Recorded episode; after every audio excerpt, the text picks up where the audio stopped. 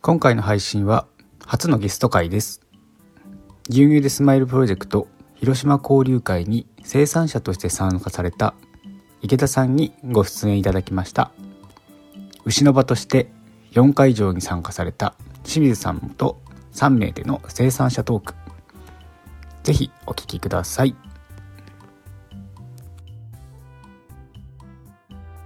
酪農未来へ。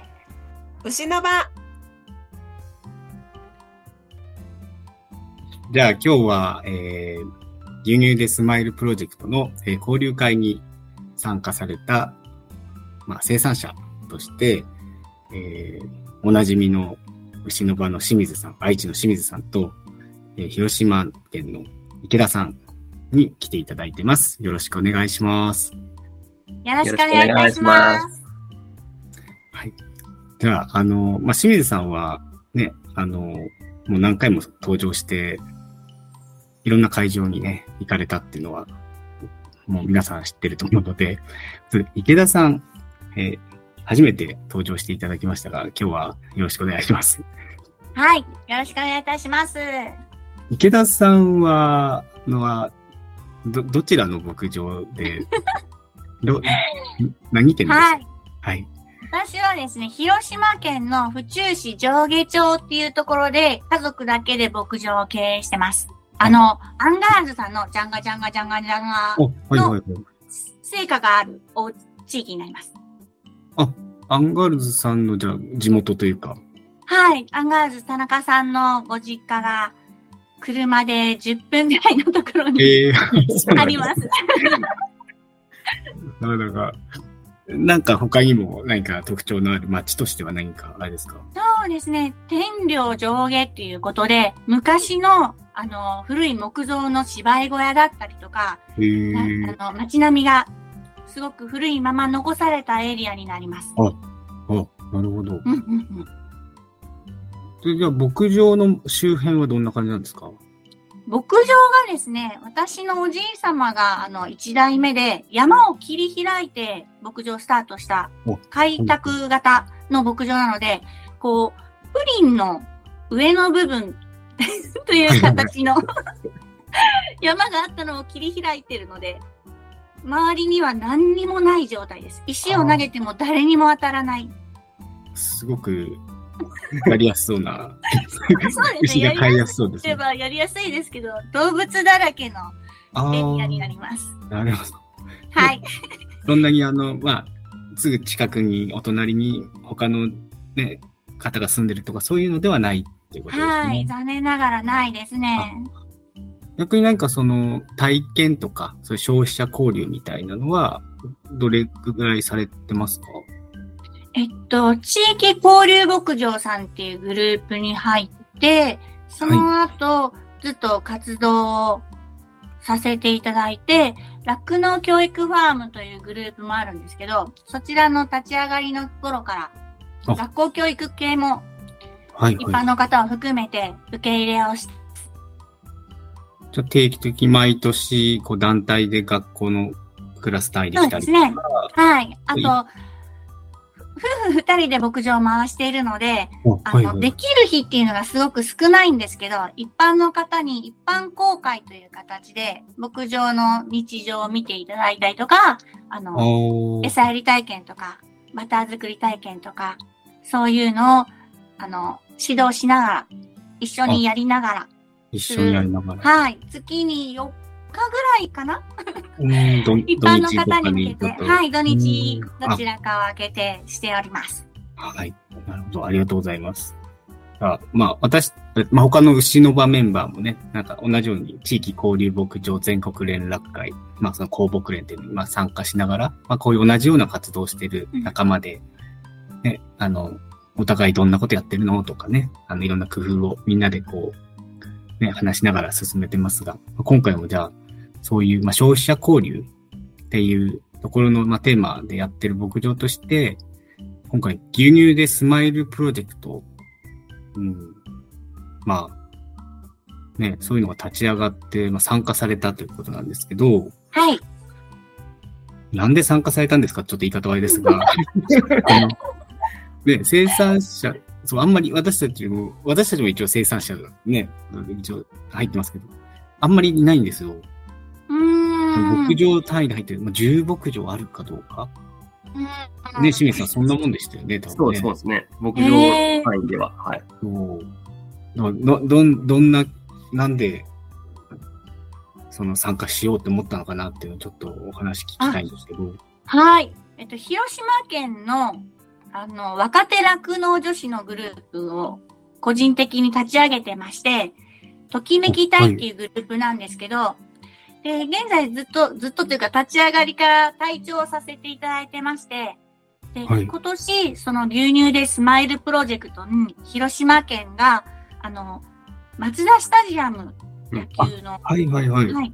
あちらで、あの、ば、なん、なんていうんですか、グラウンドの上で牛乳消費の歌を歌ったりとか、はいはいはい。はい、試合の前にですね、オーディエンスの前にこう立てて、メビウスさんという姉妹デュオの方がおられるんですけど、その方々に作っていただいた酪農て、えっと、牛乳のテーマソングを歌うときに、隊長として参加したのが、そもそも最初に足を踏み入れたきっかけです。で、その後に、あの、今度は、えっと、中国大会？うん。牛乳にスマイルプロジェクトの、えっと、メンバー交流会が。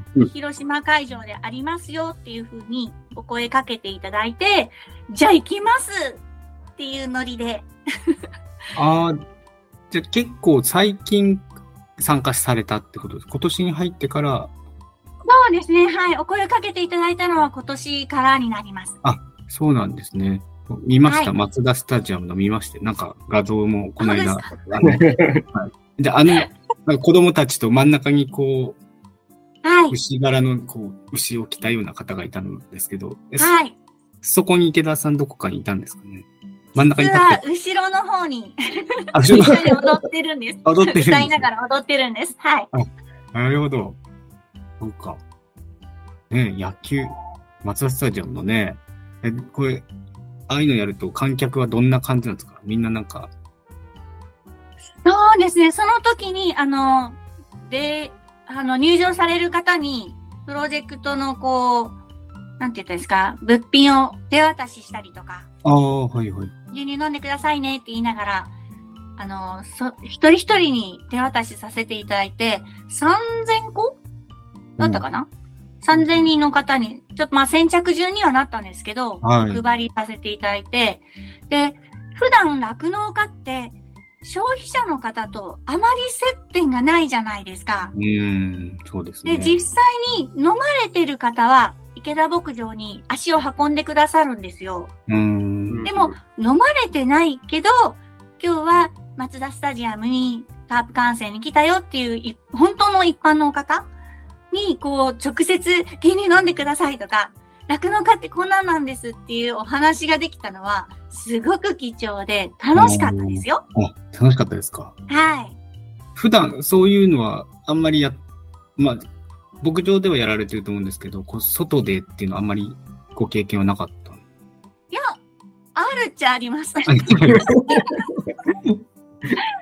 でもまたちょっと違いますよね、なんかね。そうですね。その、なんて言ったんですよ。興味がない人をどうやって興味を引き寄せるかっていうところが、すごく今回は、あの、面白さを感じた日だったので、興味がある人は寄ってきてくださるじゃないですか。まあそうですね。そういうイベントやってますよって言えば来ますからね。でももう、キャープしか考えてない方っていうのも世の中におられるので、確かに。そういう方々をどうやってこう、このチャンスに、うん。広島県産の牛乳を、日本の牛乳を飲んでもらえるように、誘導というか、魅力を発信できるかっていうのは、すごく楽しかったです。なるほど。まあ一人でも二人でもね、今は回い、一杯でも飲んでくれればっていう。うんうんうんうん。うんなるほどね。野球、そうですよね。野球を見に来てますからね。まさかそこに牛柄の人たちがいるとかね、思ってないかもしれない しかも、入り口すぐに止めますからね。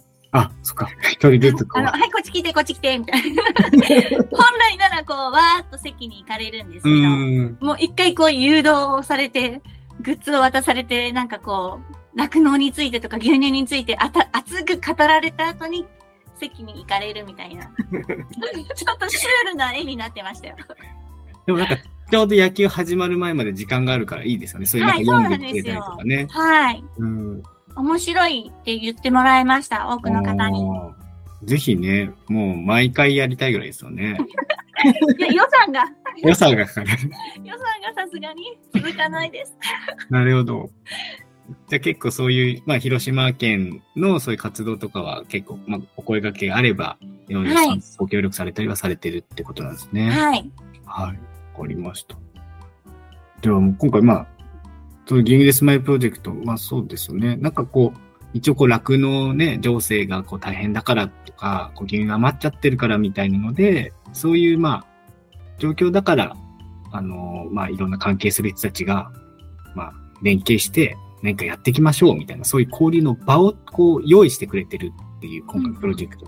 何かをそこで決めるとか、あの、っていう場じゃなくて、あの農水省と J ミルクさんが場を作ってくれて、あとはそこで出会った人同士が何か、こう、ま、まあ、なんですかね。あの、どちらかというと、そこで何か生まれたらいいねっていうだけの場なんですね。だからなかなかこう、これをやりましょうってわけじゃないので、その交流会って言われても、何をやるんだろうって、みんなこう、どちらかというとちょっと構え気味でね、うん参加する方が多かったり。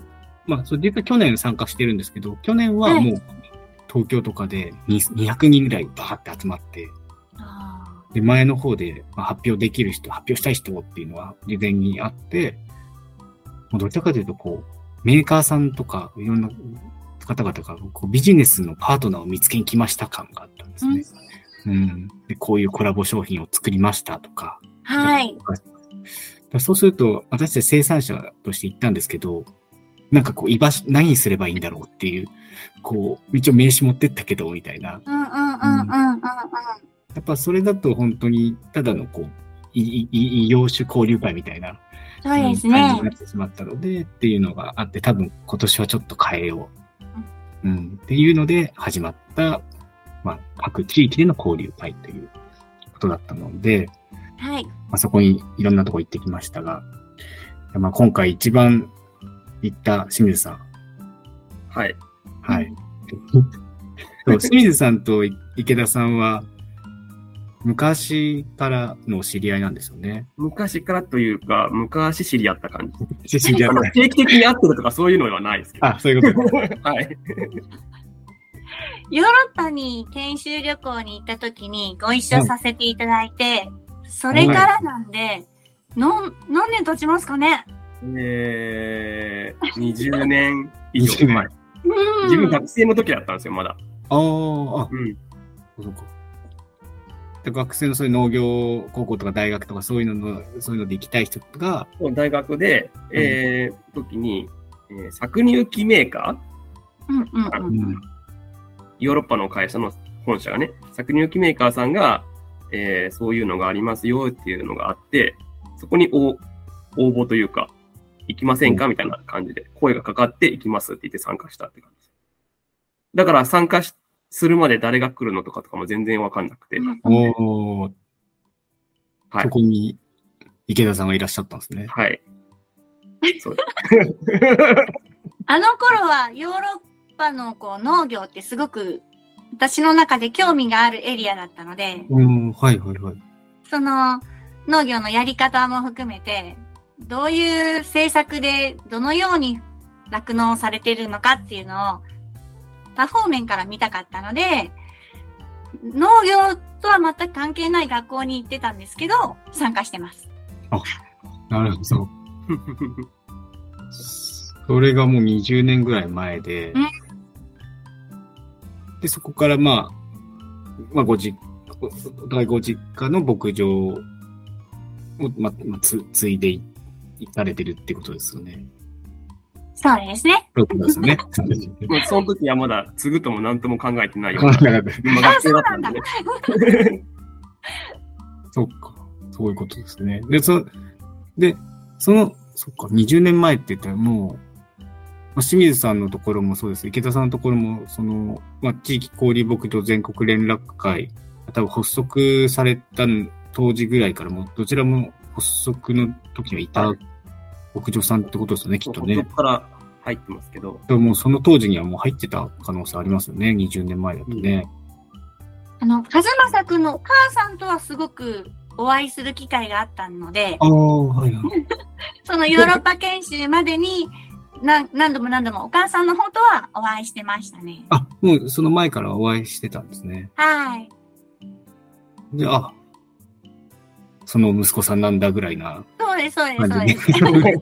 いるんだよ、和正っていうのがっていうところから スタートしました。なるほど。俺はもう帰帰ってきてから話が聞きましたけどね。あ、ああ、そうなんですね。そうなんだ。広島のかなちゃんっていう人がいまいたんだよ、みたいな。若い、若い子いたって話から、そういう話になって、かなちゃんっていう子がいたって言って、え？って言われて。知ってる知ってるみたいな。別に全員、こう、学生とかではなくて、もう、ああ、全然、全然、若い人が4人ぐらいだったかな。そんな、そうですね。あとはもう年配の方。年配っていう言葉が正しいかわかんないですけど。うーん、メーカーさんとか、餌メーカーさんとか、その、今からロボットを導入、会社の方でしたいなっていうメーカーさんとか、あと農協さうん、んうん。もおられたと思います。へえあ、じゃあ本当に数、そんな何ヶ月とか行ったんじゃなくて、本当何何日とかっていう。うん、2週間ぐらいですか？あ、でも2週間もうん結構、そこで出会ったんですね。はい。そう。そう。長い、長い付き合い。確かに長い付き合いですね。そこで知り合って、うん、途中全然、あ、会って会いませんでしたけど、うんうんうん、周りうん。回って、20周年の記念の時に、あれ？って思って。そう、あの、そういえば、横山先生もすごくご存知みたいですが、酪農教育ファーム研究会とか、そういうのも池田さんはか入ってらっしゃるんですか？一応メンバーです。なかなかそうですね、遠いからね、あのそうなんですよ、ね。オンラインであちょっとと、、はい。あの、オンラインやウェブの会議の日に、ちょうど何か重なってるので、一度も参加したことがないんですけど、ね、一応メンバーで、ははい。させていただいてます。あの、ぜひね、あの、また今度もありそうですけどね。はい。でも見事に被ってるんです。よね。そうなんですよね。大体日曜日の昼なんでね。はい。先生方がね、メインですからね、どうしてもやっぱりお休みの日だと、どうしても休みですが、私たちはね、休みの日は体験とかしちゃいますからね。そうなんですよ。そっか、そっか。そう。なので、そう、今回、その、まあ、牛の場として、全部の牛乳でスマイルプロジェクトの交流会に、まあ、生産者を必ず一人はいるべきだと思って、じゃあ、まあ、言い方はですけど、皆さんを派遣しましょうみたいな、そんな感じだったんですけど、そう。で、清水さんが、まあ、名古屋で、名古屋から西側、まあ、一番西にいるので、はい。メンバーの中で。じゃあ全部いけるでしょっていう、こう。一番こう。一応あの交通費は出せるような、今、グループになってるので、じゃあ交通費出せるのでいけますかって言ったら、でも毎週水曜日開けときます。いただいたので。で、こうね、全部こう行ける予定だったんですけど、うん。で、ちょうどちょっと広島のね、交流会の時に、ちょっと社員の方がね、ちょっとご、あの、よご不幸とかあってっていうことで、行けなかったので、どうしようね、広島行けなかったねって、なんかちょっと、こう全部コンプリートしようと思ってたのに。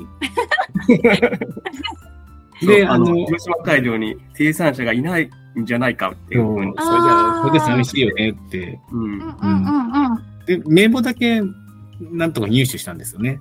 はい。そう。そしたら、こう、いらっしゃった、あ、名簿あ、名簿をもらったんだ。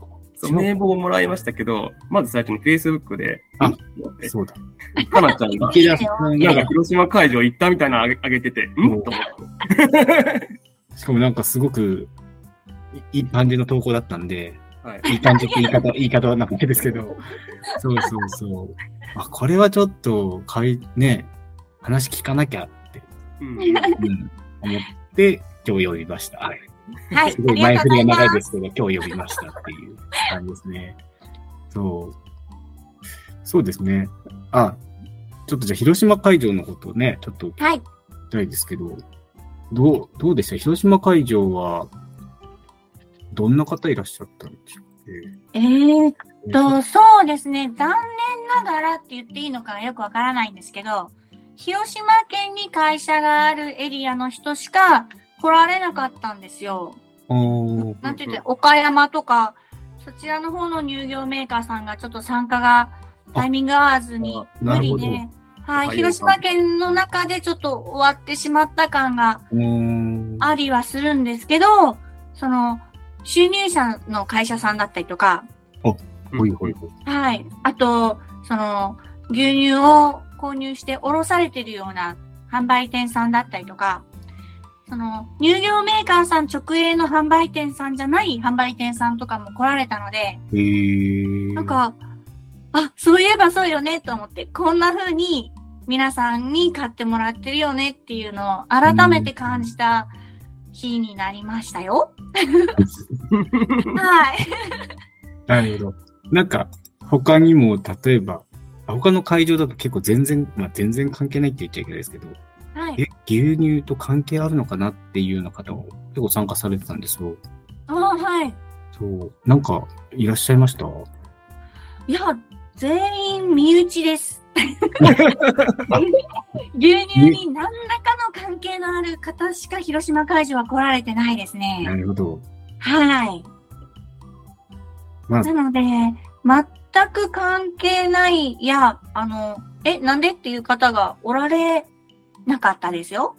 そうですか。はいなんですけど、酪農家さんのところに、こう、牛乳ができるまでを見に来た方っていうのもおられなくて、おー、でも、牛何言っ乳、てるんですかっていう。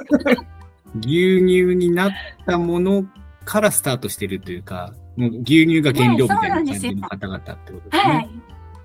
はい。そうなんです。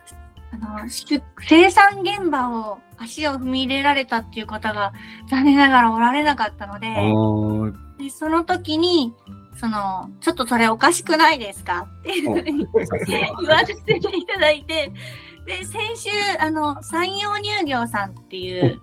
乳業メーカーさんがあるんですけど、そちらと消費者の方の交流会っていうのがありまして、はいそれをこの池田牧場で受けた時に、すっごい人数の職員さんを連れてこられました。あそれ、それいいですね。そう。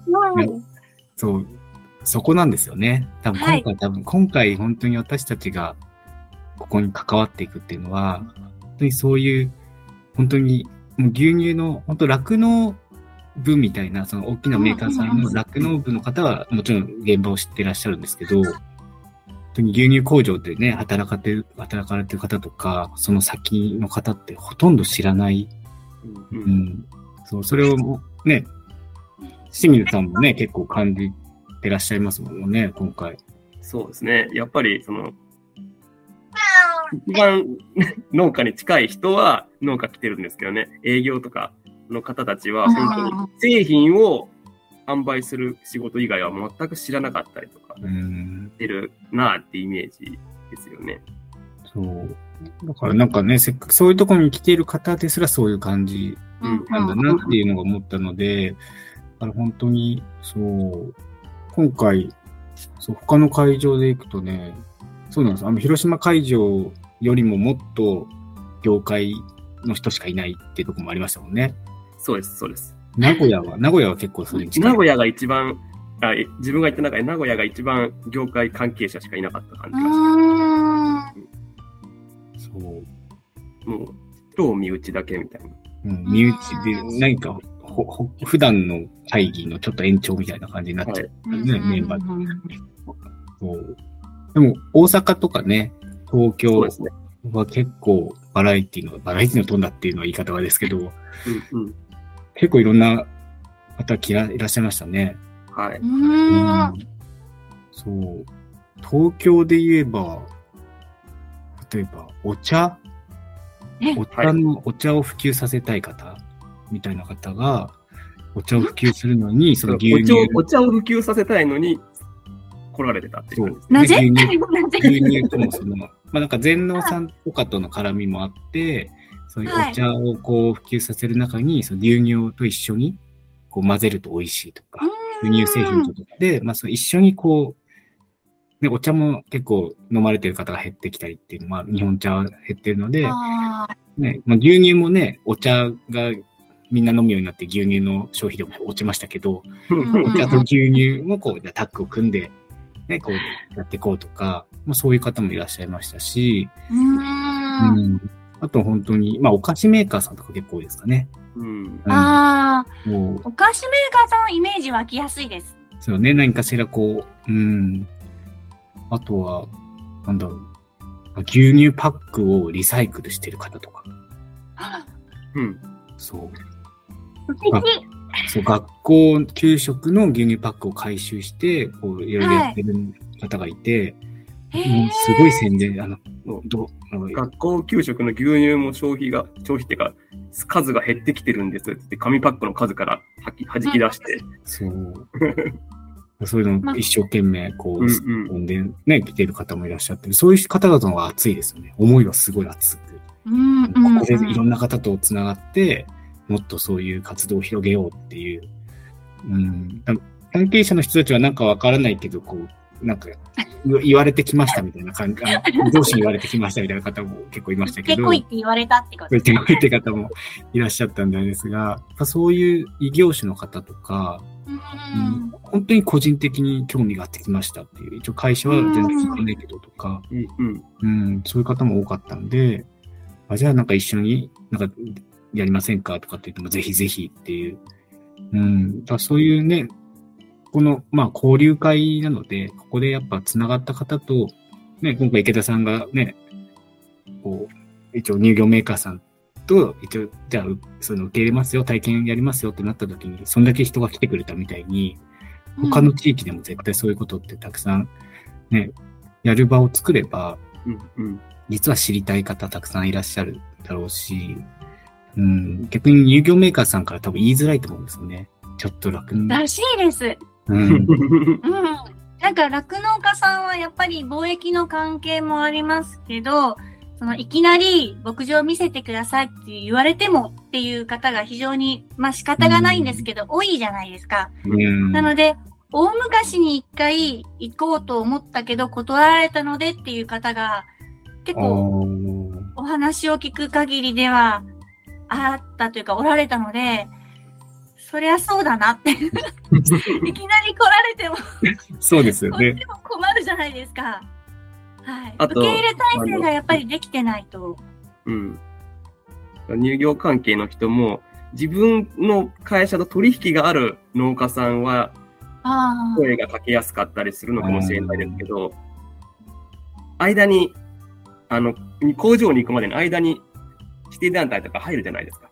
なので、どこの牛乳が来てるかもわかんないので、どこの牧場が自分の牧場、あ会社に来てるかとかも全然わかんなくて、どこに声をかけていいかわからないとか、うん。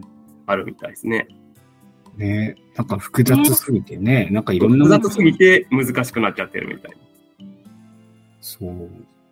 だからやっぱその複雑にこう絡み合ってる方々をまず理解させるっていう、理解してもらうってことが、本当消費者に対してだともちろんそうなんですけど、消費者に届けている方々が理解していただけることで、うん。その先にりあの伝えてくれるわけじゃないですか。うんその間の人たちが、あ、全然やっぱちょっとね、現場を知ってもらえてないっていうのがすごく分かったっていうのが、改めて感じた、この一年。そう、なので、関係者の人でも、その、興味がある人とない人の温度差がすごい激しいんです。確かに。うーん。ね、だかでもら本当に、ね、あ、どどうぞどうぞどうぞ。どうぞ牛乳を関わってくださる方には、やっぱり、牛からっていうのがとても私の中では大きいので、生き物から生き物に伝えるバトンっていう感覚があるので、やっぱり関係ないとかこう、興味がないかもしれないですけど、基本は知っててほしいですよね。うん。そしてそれは見ただけじゃなくて、経験として、次の人、もしくは経験談を喋れるぐらいにはなっていただきたいですよね。って思っちゃいます。そうですよね。その思いをね。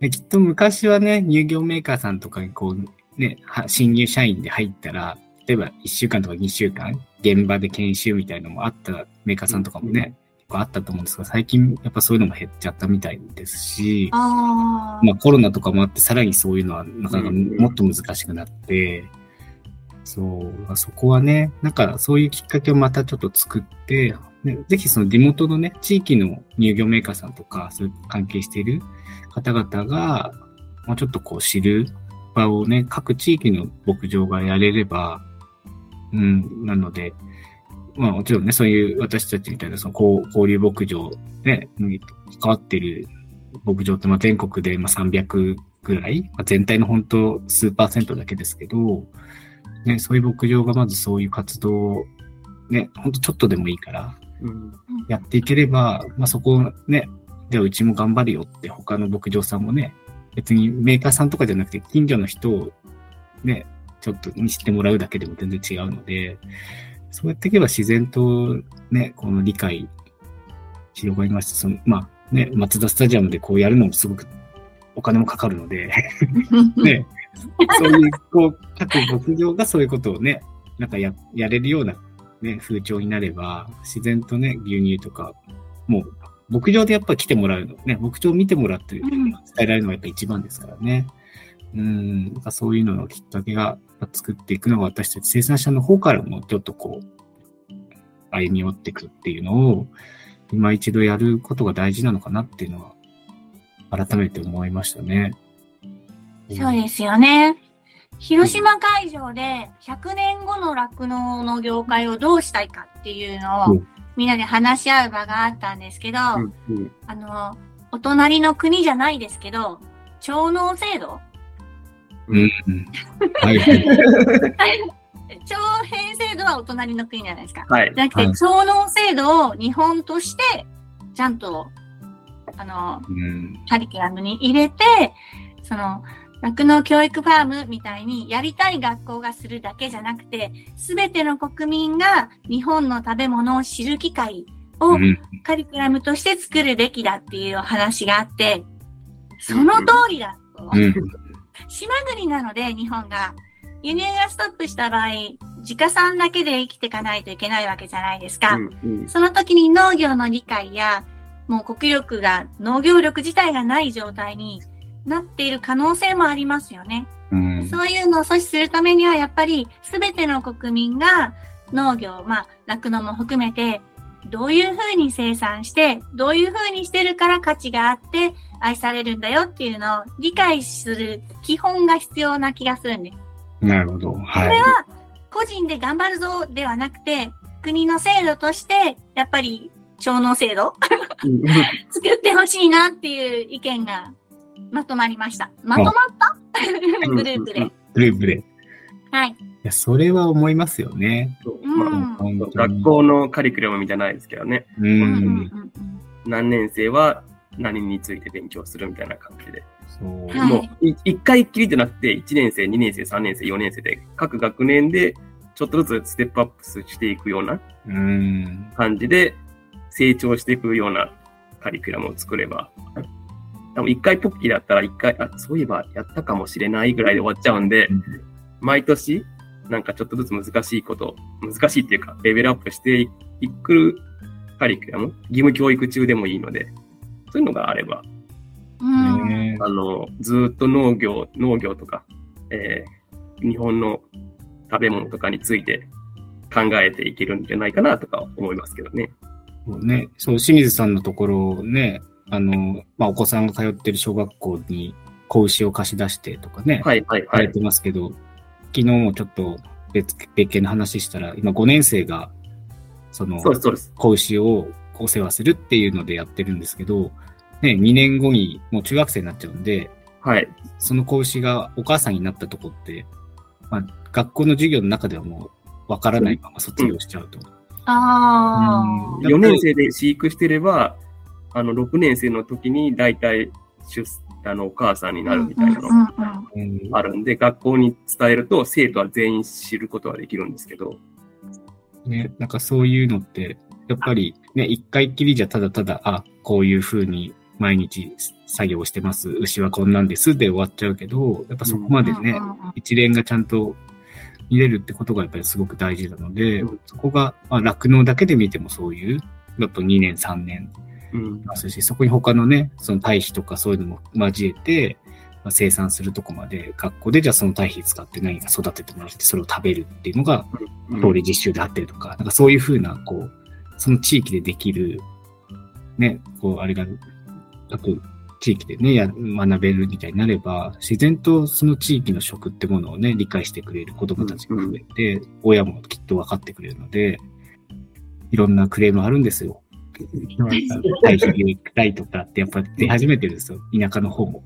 う。うんうんん都会とかね、そういう都市型の酪農家さんは昔からね、そういう問題に直面してますけど、ちょっと田舎の方でもこうやって変わってきてて、うん、やっぱりね、良くも悪くも移住者とかで、こう、ね都会の人がこう、田舎に暮らすようにね、こうそれもある意味ブームが来たりとかね、うん。まあコロナとかでね、東京から結構他のところに住まわれる方とかもいる中で、やっぱその堆肥を毎年撒いてた普通の農家さんが、うん、やっぱその匂いがっていうので、やっぱ役場とか市役所とかにやっぱそういうクレームが来るようになったって。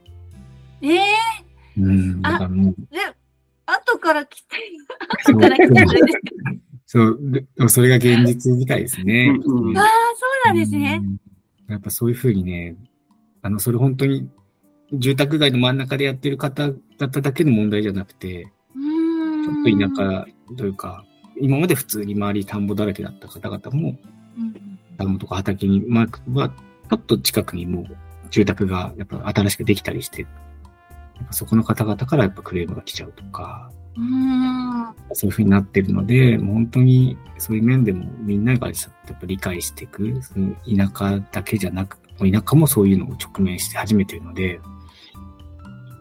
ね、だからそういう本当に共、共農制度ですか？共、共、共農制度。できたら2年間ぐらい。そうですね。できたら2年間。共農制度と、まあ、教育自体もそこ入れたいですよね。あの、共農はもうちょっとこう、ね、18歳ぐらいになって、そう、卒業したら2年間どっかで、みたいなんですけど、その前にやっぱこう、知識とか理解をね、教育上、なんか、教育、のこともあんまり言っちゃあれかもしれないですけど、なんかそういう ね、ね、なんかそういうのができたら本当ね、こんなにね、ここで頑張ろうとかね、いろいろこう考えて、各牧場頑張ってやってますけど、ね、そういう制度になってくれれば、いくらでも受け入れるし、うん、やりやすくなるだろうなっていう。し、学校の先生とかもね、そういうの興味ある先生いるけど、どうしても学校の授業がね、少のに埋まってて、どの隙間でやろうかって言って、なんとか絞り出してやっと来てくれたってなるけど、それ本当に一回だけで終わっちゃうし、そういうのもね、うん。やっぱその辺をある程度制度としてね、国なり、その地域がそういうものを作ってくれたらいいなと思うので、まあ、そういうのもどんどん声を出していくしかないですけどね。そういうアイデアが出たら、広島会場で終わらずにね、ユニネスプロジェクトとしてそういうふうにね、発信してくれたりすれば、その農水省さんには聞こえますからね。うん。うん。そう。ぜひぜひ。ね、そういうのは、今これ聞いてくれてるかもしれないので、誰か。はい。はい。そう。そう、なんか別でもそういう話した時も、なんかそう、いろんなものお金が高くなってるじゃないですか。あの、食べ物のお金とかも。うんうん。でもね、それで高くて買えないとか、牛乳も値上がりしてって、あれなんですけど、まあそういう農業を自分たちでやって価値を分かってる人とか、そういう農業に携わってる人が、は安く買えるみたいな。あの、別にお金たくさん払って、じゃあ牛乳1本500円でもいいよと。私は、まあそれこそさっきの徴兵制度、徴兵じゃないや、徴農、徴農制度でやってないけど、まあ高くてもいいですよと。うん、他のことで頑張るから、私は高くても食を食べますと。だけど、あの、ただただね、安くしましょうでお金をばらまくとかじゃなくて、そういう農業とかを、じゃあ1ヶ月、そういう何かを、ね、農業の作業をしたりとかすると、なんかそういう農業ポイントみたいなのが例えばついて、それ、そのカードを持ってると、なんかそういう日本国内の食べ物がま安くというか、あのそこまで値上げしてない状態でも買えるみたいなのがやると、その自分の働いたり農業体験したことが自分の身にもなるし、自分のこう生活にも少しゆゆとりが出てくるみたいな、そういう何かこう、うん、と特典がないと、多分、ね、だや、だや、行ってこいって言われても、それこそやらされて 農業や、なんか、あもうなんか辛かったなで終わっちゃう。じゃなくて、何かこう、自分のためになるっていう。そこでの経験もなって、あ、食って大事なんだなとか、日本の食ってすごく安全なんだなとか、体にこういいんだなとか、そういうものをし知れる場としてね、うん、できればいいなとか、なんかそんな、今何でもできそうじゃないですか。マイ、マイナンバーとかやってるので。うん確かに、そう、そういうふうに紐付けできたら。そう、使ってもらえるとね、この人は理解してると、この人は農業体験をしたことある人みたいな。う んまあ、何でもね、何でもバレちゃうから怖い時代ですけど、うん。もうそこまでやるんだったらそういうのにもね、農業もそういうのにちょっとこう参入して、じゃあ農業ポイントをやりましょうみたいな。ね、なんかそれぐらいちょっと業界的になんか動いてくれたりしたら、なんか変わるきっかけになるかなとかね、うん思いますね。まあちょっと完全に話はずれましたが。すいません。大丈夫です。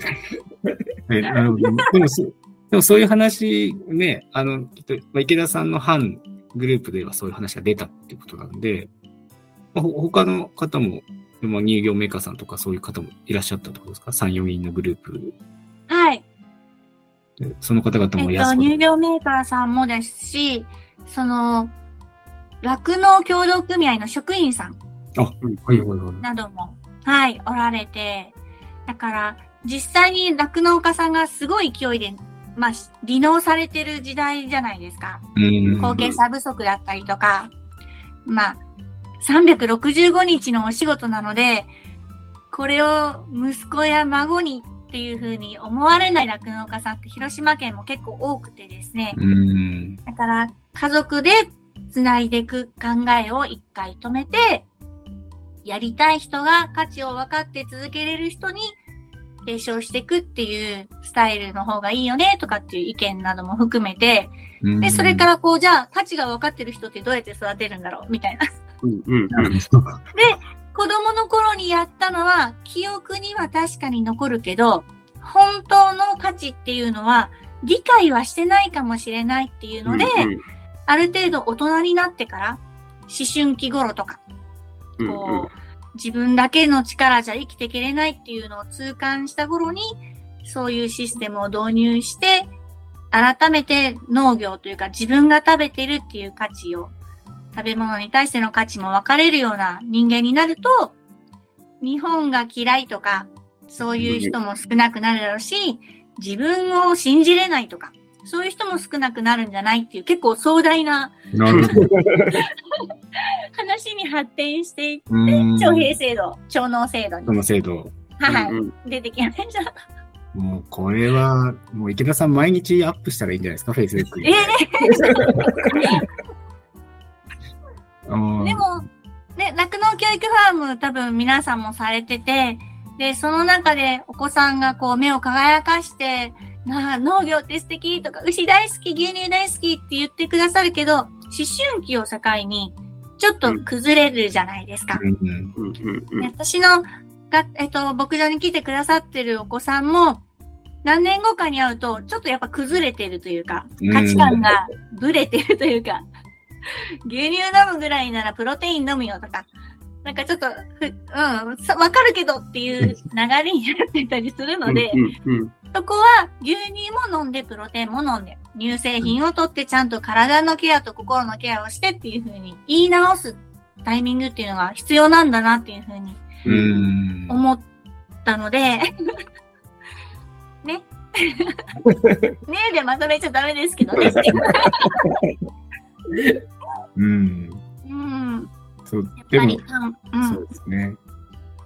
まあ全員がやれるね、全員がそれを理解してもらう場を作れれば、まあ一番、はい一番いいですけど、うんでも私たちも、まあ興味があったり、学校の先生がね、あの、牧場体験を選んでくれて、あの、来る学校が、まあ、全国の本当1割ぐらいかもしれないですけど、来てくれてるので、じゃあその子たち、せっかくこう興味を持って、一時的にでも、こう、そこにね、触れてくれた子たちが、じゃあ次のステップで、次何を私たちが提何かこう、提供したり、何か情報を伝えられたら、大人になってでも、ちゃんと牛乳の価値をね、こう、分かってもらえるかみたいのを、まあ、ね、業界として、酪農とか乳業の業界さんが、まあいろんなイベントとかいろんな情報発信してる中で、どう伝えていけばいいかとかね、なんかそういうのを、なんか、業界全体で何か考えられたらいいなって思う。うんこういろいろ個人で考えられてる方とか、自分の牧場ではこういうふうにやってんだよ。また中学校になったらこう、それでも来てくれる子がいるんだよとかね、そういうふうにやありますけど、それって本当に一牧場をやるって、やれてもね、す数人しかできないんですけど、そこはいろんな乳業メーカーさんとかも含めて、うん、できっかけ作りでどんなことをまずやって、その中学校、高校生になった時に、何かしら先ほどの本当、法律なのか、生徒なのかわからないですけど、そういうので、必ず、まあ、修学旅行で、こうね、例えば、どこか京都に行きますとか、北海道行きますっていうのと一緒で、必ずそういう農業体験みたいのが、こう教育の中で入ってくるとか、ね、そういうのから、こう、一つずつでそこで分かってもらったら、大人になったらどうだとか、なんかそういうところまで、ちょっと考えていかないと、本当に気がついたら何も知らないまま大人になって、その人たちの子供には何もやっぱ伝えられないわけなので、うん、だからやっぱそういう子供からちゃんともう10年後、20年後を見据えて何かそういう仕掛仕掛けというか、うん、食に対する理解をどうやってさせていくかみたいな本気で考えないと、これまたね、このまま酪農家さんどんどん減ってきますよ。農業やる人どんどん減ってきますよって言ったら、もう輸入が止まったら、はい、皆さん食べるものありませんってなっちゃうので、ね、今回本当に牛の餌が入ってこなかったっていうのが、すごくわかりやすい、ね、あれで、牛の餌も入ってこない。他の国に取られちゃうとか、うん。なっちゃうと、これ、に人間の食べ物も同じことが起きちゃう可能性はもう大いにあるわけなので、そこはすごい、まあ、酪農だけの話じゃなくて、他の農業も含めて、お互い酪農も他の農業さんのことも理解しなきゃいけないし、連携しなきゃいけないし、それをどうやって日本の人たちに伝えていくかっていうのも、本当真剣に考えないと、ね、安い輸入のものでいいやって言ってたのが、輸入物もどんどん高くなり、国産のものも高いけど、物が少なくなりってなっちゃうとね、なっちゃうので。せっかくし島国なのでね、日本がう。ん、うん。できたら自給率は80%ぐらいには戻したいですよね。ねだからもう、なんかそういう風なのをもう伝えるようにしてます、最近は。なんかそういう出前授業とか、この間も農業大学校とか行ってきたんですけど、うん、酪農に興味のある子はに1割もいなかったんですけど、うーん。うん、でも酪農のことを伝えつつ、みんな関係してるからねっていう。うん、だ畜産もちゃんとそこにないと、他の作物もできないし、ね、肥料とかも、化学肥料とかも輸入がどんどんしづらくなったり高くなってるから、じゃあ堆肥をうまく使って地域で循環させることが大事なんだよとか、そういう農業で関わってる人にも酪農とか他の畜産のでできる堆肥とかそういうものもちゃんと理解してもらうってことが大事だし、農業はさ、ね、かんお休みの期間があるので、そういう時に酪農で携わってくれるとかね。うん、酪農は365日やってるから、暇な時は酪農の仕事をしてもらってもいいんだよ、みたいな。うんお互いのことも知れるしね。なんかそういうのも、農業に理解はある人たちはそういうふうに伝えてもいいかなとかね。なんかいろいろ考えながらやってますが、そこがなんか、本当に、教農制度ぐらい、ガッとないろいろ考えなくてもいいなっていう。うんうん。うん。ね、そういうのを考えて、考える会議とかないんですかね、上の方でね。ねえ危機感はあまり感じられてないのかなっていうのがちょっとショックですよね。もしくは考えないようにうまく情報操作をされてるのかもしれないですけど。うん。うんうん。ね怖いですからね、今ね、そういうのね。はい。ね。そう。こうね昔のイメージの日本と、これから進むであろう日本で、すでにまあ、少子高齢化が進みに進んで、マックス、毎年マックス更新じゃないですか。うん。それを危機感と感じるのか、じゃあ海外から人間入れればいいじゃんっていうふうに、安易な考えに考えるのかで、また政策も変わってくると思うんですけど、うんもったいない気がするんです。うん。日本人っていう一応グループがあって、うん。で、そこでいろんな発展があって、もちろん海外にその国の人たちってすごい素敵な人たちもとってもいいので、混ざり合う文化っていうのも必要だと思うんですけど、ネイティブの人っていうのも一定数いて頑張ってた方が、混ざり合った時に、来た人が、あ、混ざれてるって感覚になってもらえるんじゃないかなと思うので、こう、なんとなく混ざってしまうと、来た人もなんとなく混ざりすぎて面白くないと思うので、うん。おっしゃ、日本に来たぞー日本人になったぞーっていう、こう、ステータスになるぐらい、日本人が日本人らしくて、もっと国のことが大好きで、日本の食べ物もすごい島国なので何でもあるじゃないですか。う。うんん。そこを強みだと思えてる国民が欲しいですよね。ねなるほど。はい。すると、輸入がストップしても、自分の国でできるんだから、不安がらずにみんなでじゃあ、食べ物作ろうよとか、畜産大切に、んあの、水産業ももちろん大切にしようよとか、もっと自分自身の生き方も考えれるような人になるんじゃないかな なってほしいな。ね。そうそう。本当にもう、今はお金さえ払えば何でも手に入る時代になっちゃったんで、その食べ物とか、自分たちが食べてるものですら、あの、どこでできたとか、どうやってできたとか、全く皆さん興味ないんですよね。う。うんんうんうんうん。そこ、そこから、こう、変えていかないと、意識を、なかなか大変になっちゃうな、っていう。うん。ね。食にそこで考えるようになれば、ちょっとす少し高いけど、日本で作ったものとか、地元でできたものこっちを買おうとかいう感じには多分なっていくと思うんで、あの、どこでどういう風に作ったかわかんない食べ物と、あそこでちゃんと汗水垂らして作ってくれてるこの食べ物だったらって、普通の人だったら選ぶんで、うん。あの、うん。あの、食べ物についてね、やっぱり食べ物だけじゃないと思いますけど、日本国内でできたものをこう知るっていう機会がね、し、うん、知ってもらって、それを応援してくれるように育ってくれるとね、いいと思うんですけどね。国民が推し活してくれると嬉しいですよね。そうそうそう。うん。そうですね。ね。うん。ね。じゃあ何しましょうか。私たちが本当そうね、ですよ。何ができるかなって考えたときに、この24年間酪農教育ファームに携わってきて、こう、先日、中国ブロックのうん、酪農教育ファームの集まりがあって、はい。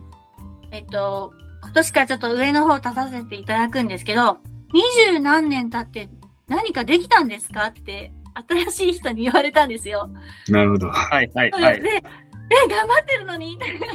結構やってるよとか思いつつも、でも実際には、成果ってほとんど目に見えてないじゃないですか。うんうん。で、じゃあ、酪農教育ファームが24年間やってるから、もっと、底辺の方、底辺というか、ブラッシュアップできて、子供たちが農業の大切さを分かってるのかって言ったら、24年前の子供たちそんなに分かってないなとか。うん、結構難しい問題を、その、新しくされ、参入されてくださった方にズバッと言われてしまって、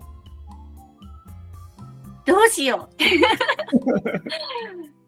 でも、それ以外に、酪農家ができることってあるのかなとも思ったんですよ。行政がすべきことってあるじゃないですか。国が推し進めるべきことって。うん。それができないから、農家がこんなんじゃやばいと思って作り上げたのが酪農教育ファームだと、あ、学校の先生と一緒に作り上げたのが酪農教育ファームだと思うので、でこれに行政さんが心響かれてないっていうのが大きな問題だと思うので、できたら農林水産省の方とか、あの、教育方面でね、文部科学省の方の方とか、そういう方々が縦じゃなくて横のつながりとして、じゃあこういう制度をこんな風に農家と一緒に、先生と一緒に作っていこうよっていう風になっていく未来が見える国をしてほしいな。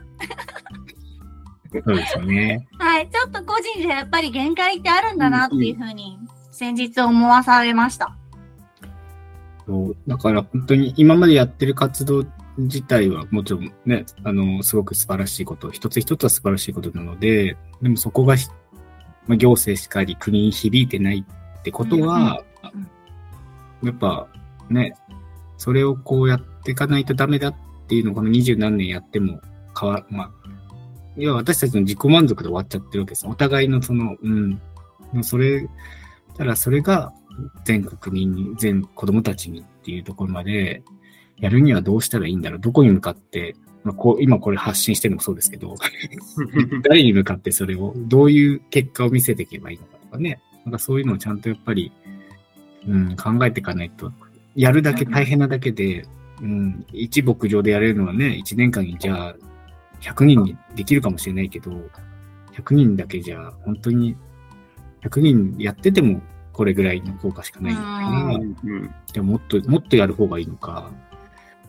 うん、それとも、そうですね。多分今の池田さんがおっしゃったぐらいまで、本当に上の人たちが思ってれば、じゃあ毎年こういうものをやってきました。こういう成果がありましたんで、こういう制度を作ってくださいって毎年こう、ね、こう、意見書みたいなの出してれば変わるかもしれないですけど、でも、うん。まあ、その意見書を出してもらうたてまで、私たち生産者でやってる、ね、メンバーが、まずはつっつく。こういうのやってんだから、ちょっと毎年出してよとか、多分そういうふうに、ね、私たちやってる側も、もっと変えていかなきゃいけないじゃんっていう、今やってること絶対大事だからや、ね、こうやろうよっていうのを、だから、まずは、もしかしたら、公牧連とか、教育ファームに関わっている、まず牧場内で、そういうちょっと、やっぱもうちょっと、うんね、こういう伝え方、あの、教育ファームのやり方ではなくて、これをどうやって、そういう上の人たち、いろんなことを決める人たちに対して、どうやって見せていったらいいよねとか、そういう議論もやっぱりしていかないと、こう、ね、後から入ってくる人がそういうふうに感じるってことは、結局は意味ないわ。なんか大変になるだけだから、やっぱやめようって思っちゃうと思うんですよね。うん。やっぱそれだと、今までやってた人たちだけでやることになると、結局どんどん活動もちっちゃくなっちゃうし、ではなくて新しい他の農業の人とか生産者の人も、一緒にそういう活動やった方が絶対いいよねって思える、やっぱ活動にならないと、これ以上広がらないし、成果も見えてこないんで、ま、そういうところが、公牧連もそうですし、うん、教育ファームもね、ちょっと、毎年同じことを結局繰り返しているようにしか見えないので、そうすると新しい人も増えてきてないっていう現状はやっぱそこなのかなって思うんで、まあ、その辺は今度はね、生産者の団体とかグループの今中の話ですけど、まず中がそういう意識に変えていくのもすごく大事なのかなっていうのは、私もどっちかって死んだ、死んだものなのあのまだ、まだまだ10年未満の人間なので、まあそういうふうにやっぱ感じますね。なんかやってることすごくいいことなのにもったいないなって、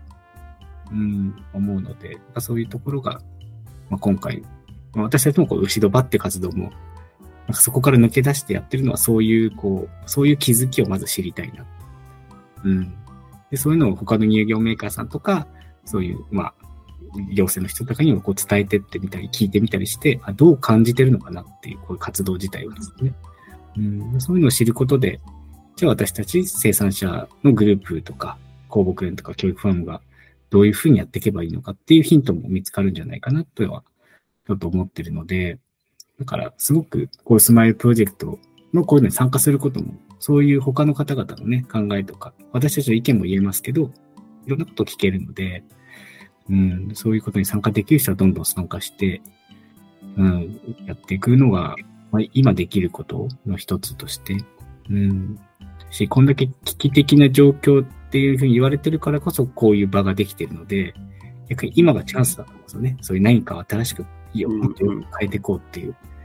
今やらずにない、ね、まあ、無になっちゃったら、またなんか、なんとなく、あみんな、それなりに楽の経営もね、順調になってきたねって言ったら、多分何もやらないで、また10年後にまた危機的な状況が来たっていう、うんうん、どんどん減っちゃってるだけになるので、今いろんなことを、今なら、今訴える、今意見することが大事なのかもしれないなとは思いますね。っていうのでやってます。はい、そうですね。だからこういう生産者同士でもね、こういう話がいろんなところでできればまた変わるでしょうし。うん。うん、そうそう。ぜひ中国、四国ブロックもね、そういう会話がどんどん池田さん筆頭に、みんなでそういう感じでやろうよあ、公木連はどういう感じで関わってるんですか？その。担当、私は外れてます。あ、担当外れてます。はい。団員さんが公木連担当で、私が酪農教育ファーム担当になってるんですよ。ああ。ここのクロスの会話はありますけど、その会議に出たりとか、そういう活動をするのを、基本的に担当分けをしないと二人なので、一人が全部やっちゃうと、ちょっと。そういうことですね。あ、牧場さんの中で、あの、旦那さんと分かれてるっていう。はい、そうです、そうです。あ、そういうこと。じゃあ、公木連の会議とかあんまり行く機会はもう今ない？私はだから10年以上行ってないと思います。あ、そうなんですね。はい。担当分けしてからは一度も参加が、公木連さんに関してはしてないですね。ただし、だから酪農教育ファームの担当にはなったので、そっち関連はしてますし、あと、その、広島県の最初に言った酪農家の、え、酪農女子、牛乳好き女子などなど含めた女子のグループの活動も、その消費者の皆さんと一緒になって、この牛好き推し、牛乳推しを作っていこうよっていう活動もしてるので、うんそういうのとかもしてるので、こう、なんだろう。出過ぎてる？出過ぎてる。365日の仕事なのに、どちらかがいないと、どちらかがするじゃないですか。そうか、そういうことそのバランスをね、組まないと。酪農ヘルパーが池田牧場は取れない牧場なので、どちらかがやってるっていう状態なので、均一にするために、部署分け、担当分け。なるほど。やります。大事です。それをそうしないとね、何も、全部中途半端になっちゃったね。はい。ね。そっか。まあでも今こうやってオンラインになってね、ちょっとした休憩でこう喋れるだけでもすごくいいことですよね。これ会議に行かなきゃっていうね、大変、またそれだけで半日開けなきゃってなっちゃうのちょっと1時間喋ろうよができるっていうのはすごくね、いい環境なので、はい。発信はいくらでもできますので。ガンガンしていきましょう。ね。そっか。ね清水さんどうしましょう？これから。いや、本当にこれからね、せっかくね、スマイルプロジェクトをやったんで、これでやって、やりましたで終わりじゃなくて、やっぱりこれからもね、定期的っていうか、つなげていかないといけないなと思って、まあ、毎回こういうふうに交流会やるだけっていうのもちょっと、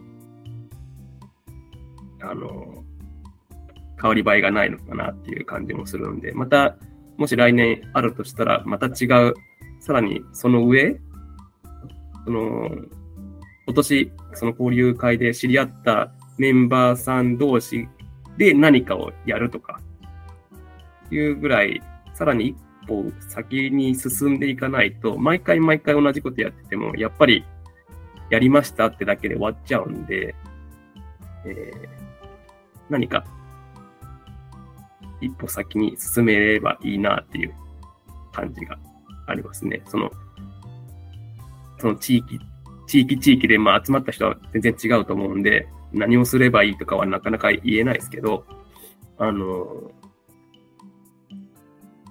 何か消費者さんに訴えるとか、何かをイベントするとか、商品開発するとか、うん。なんか、去年知り合ったメンバーでこんなことしましたみたいのができれば、さらに次の年につながっていくのかなっていうふうに。来年は会場じゃなくて、だから牧場開催にすればいいんですよ。会場自体を。そう。で、それ大事強制労働、強制労働？強制労働フォークリフトみんなに乗ってもらって、餌寄せしたりとか、堆肥出ししたりとか、そういうのを含めた大会にすると、いいですね。そう、それまずみんなわかる。うん現場、うん現場サイドをまず最初にみたいな。うんうんうんうん。これいいじゃないですか。で、その次の年に、だから2年後にブラッシュアップで、じゃあこれをどうしようとかっていうのを、その、一緒に仕事すると仲良くなっちゃうじゃないですか。うん。苦楽を共にすると。なので、そのノリのまま、ブラッシュアップできるんじゃないかなと思うんですけど、なるほど。いいですね。受け入れ側は大変ですけどね。うんそうですね。もうちょっ100と、人単位。でもなんか、県ごととかぐらいだったら、県でどっか牧場をあ選んで、で、県楽連さんとかそういうところがちょっとうまくやってくれて、うんうんうんうんこうまあ、バス1台ぐらいをチャーターして、乗れる範囲でこう来てもらうみたいな規模だったらやれるかもしれないですね。そうですね。県単位いいかも。うん。うん。だから全部にね、デイミルクさんとか来るの大変ですけど、なんかそこに各県でそういう、牛乳でスマイルプロジェクトの、まあ、リーダーではないですけど、担当者を決めて、うんうんそこがそういう交流、まあ、地域の人たち、地域の関わる人たちがお互いを理解する場として、まずは牧場。次はじゃあ牛乳工場でうんうんうとか、行きたい。ね、そういうのを毎年こう繰り返していくと、そこで初めてね、知り合う人もいるし、そこで知って、そのスマイルプロジェクトじゃない時でもそういうね、交流が生まれたりすれば、うんうんそういうのはいいかもしれないですね。これはじゃあ意見、意見書を書きましょ検証。う。まずは J ミルクさんと農水省さんに、農こういうや家来いやーって。こういうやり方もいいんじゃないですかって。うん、一応、それこそ公木連もスマイルプロジェクトに入ってますので、うん公木園の全国にいる農家さんの中でそれをやってみましょうっていうのも、それ公木園の活動としてそれをやってもいいですし、ああ、そうですうね。んそう、そういうふうにどんどんこう変わっていけば、ただただ生産者、ね、酪農家だけの団体から、酪農家の団体が生産者とか、あの乳業メーカーさんとか関係の人たちをに知ってもらうための活動にどんどんこう変わってますとか。それが全国でやる意味、全国の団体としてやれることではないかなと思うので、まあ、それはじゃあ公木連の方で提案しましょで、その、牧場に訪れた、その、乳業メーカーさんの職員さんだったりとか、牛乳関連の方々のご家族を次、う。ああ、いいですね。そのはい。ご家族の友達とか、そのうんお子さんが通われてる学校単位とか、うん。ちょっとずつこう、広げて、大きな木みたいに、最終的にはみんなになれるといいですよね。ね。そうですね。うん、そこまで今日気がついたらもう超、超能制度になっちゃってるかもしれないですね。それが、誘導してしまってます。うん気がついたらそうなってたみたいな。ねで。もその方が、こういきなりやれとかしろって言われるよりかは、うん。理解していくっていう心の準備も含めて、お互いに 受け入れやすく生きやすいかもしれないですね。いや、そうですね。そっか。ね、お金ありそうですからね。あんな高い会場を使うっていうかね。いや、いや本当にバスこ、の話、この話。そう、なんか、いや、本当に、じゃあ県でやりましょうってなって、やっぱね、牧場って、駅から近い牧場っていうのはそんなないじゃないですか。うんうんうんやうん。っぱ何かでこう連れてこなきゃいけないって言ったら、やっぱバス1台ぐらいね、こう借りなきゃいけない。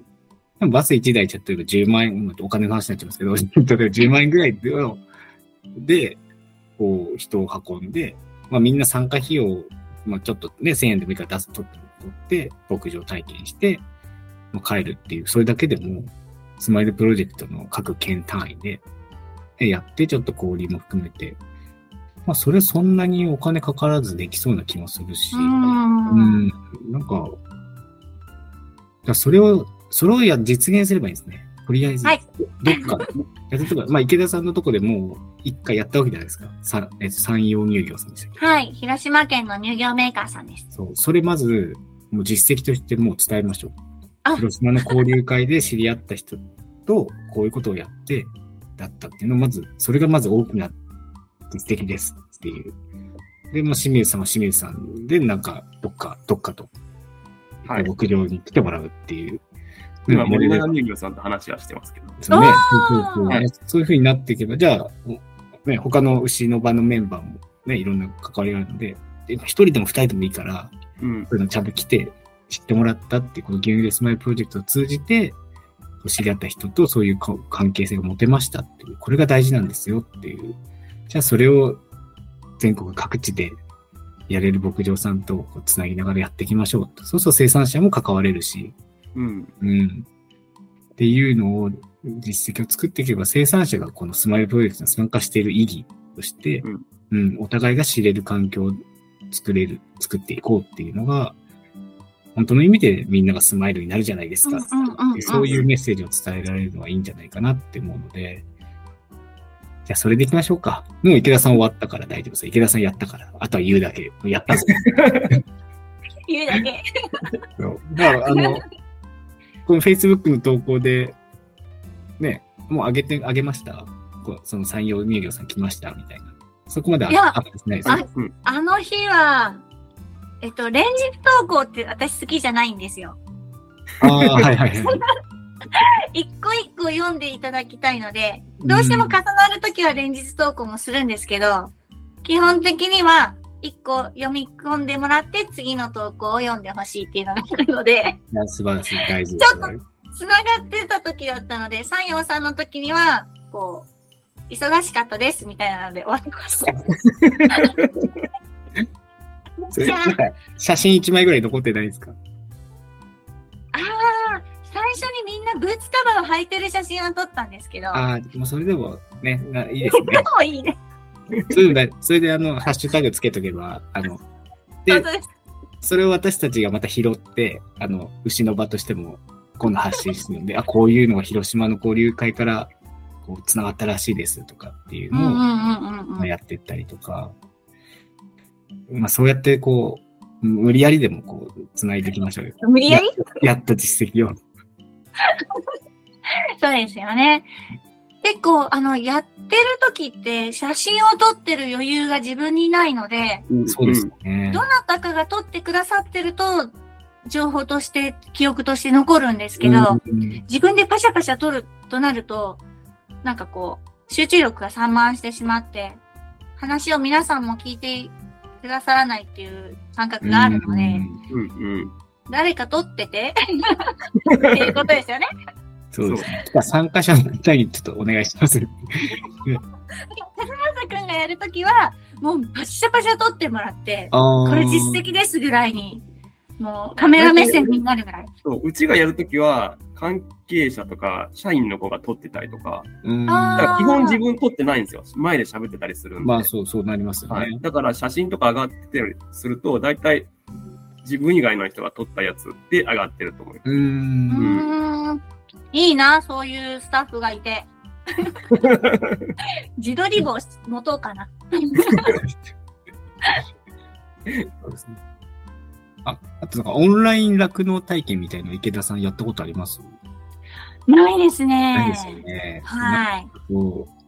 ね、ちょっと挑戦してみようかなと思うんです。去年ねちょっとだけやったんですよ。清水さんのとこと、うんうん。うちと、もう一人、群馬の富澤さんって方がいるんですけど、3人と大学生をつないで、三牧場同時進行でやったんですよ。ええそうだ、い面白そう。一個がこう、一個が切れちゃっても、他の牧場つな、変えられるじゃないですか。うち牧場でやる。どうですか？そう、なかなか。いや、あと、いや、あと牧場内の移動距離が広すぎて。移、動するときにはブレたりするんだので、じゃあ、子牛はうちの牧場でとか、そうやってやると、まあ、連携もできるし、ね、三者三様のこう、ね、考えとかも伝えられるので、うんそれも一つのね、ありかなと思う。やっぱ、ね、牧場に足を運んでもらう、まあ、きっかけとして、ちょっとオンラインってものも一つ、うんねうん。可能性にはなるので、うん。まあ、それもちょっと試してみようかなっていうのは、そのね、乳業メーカーさんとかでも、じゃあ会社から見れるわけじゃないですか。僕らが来た時も。うん、まずは。え、でも匂いを連れてきたいです。匂いはね、連れ、匂いじゃ送っときましょうか、先にねそう。ですね。事前にまず送ってから。今なんかね、これからはその、なんか、匂いとかも全部感じられるのがね、そういう、なんか最近 AI とかそういうので、うんうんうん。変なそういう体験もね、できてるらしいんです。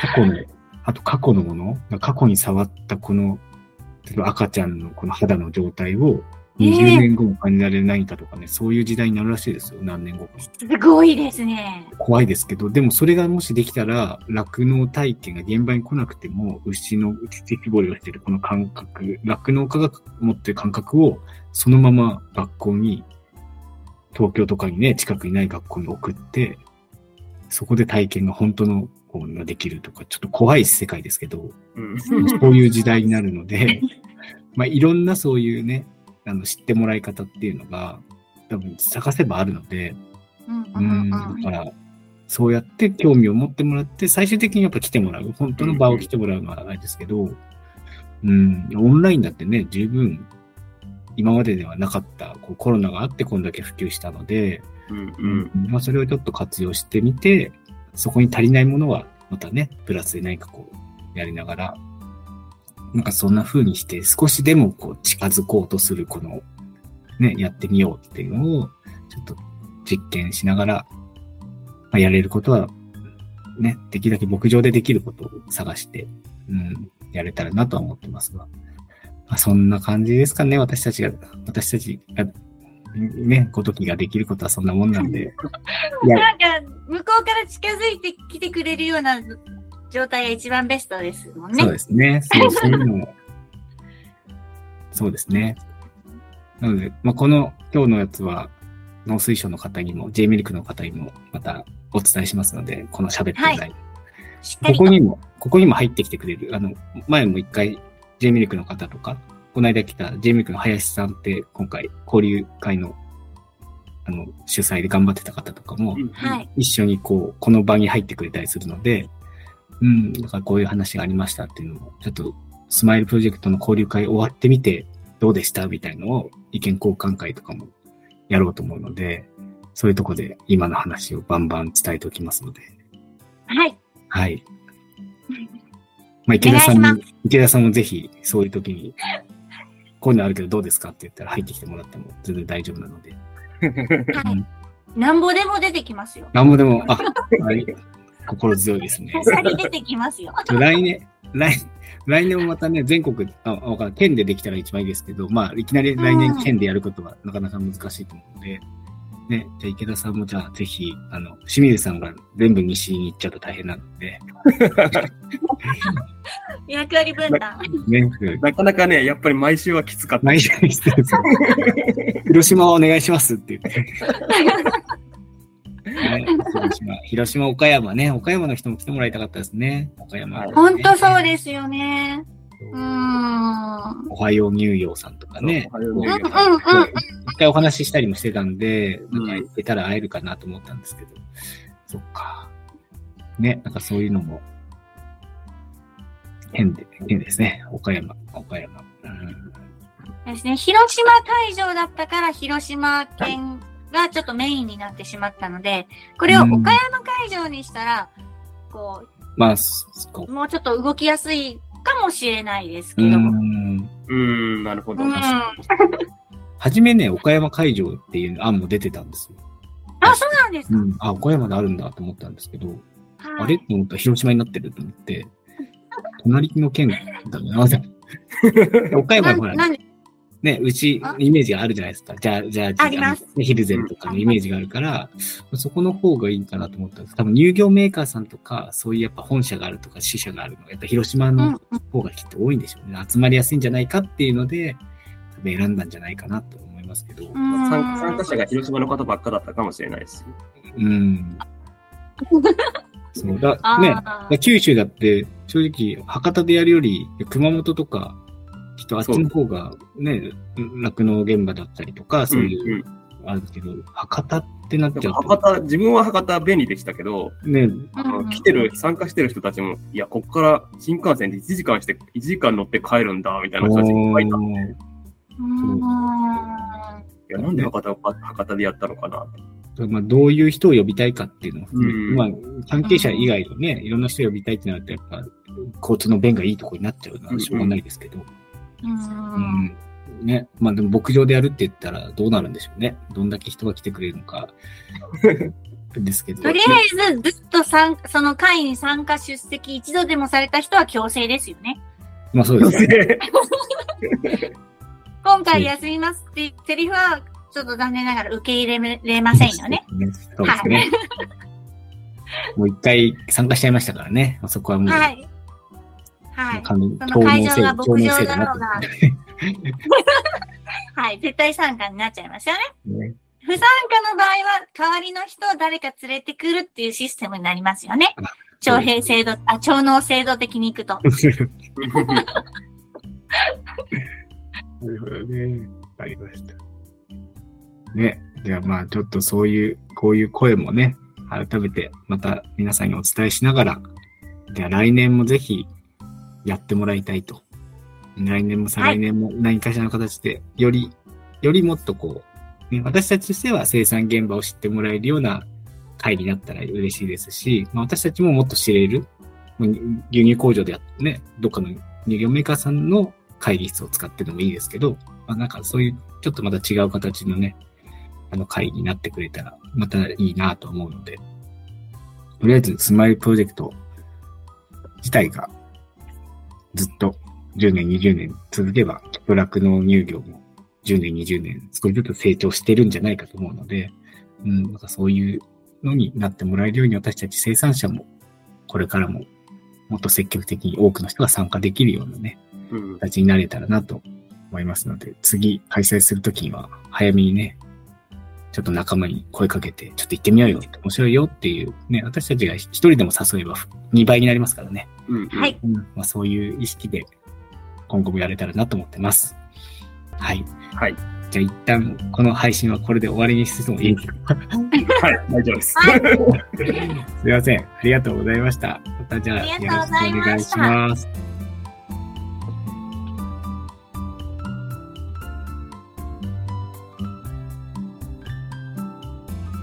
酪農未来へ牛の場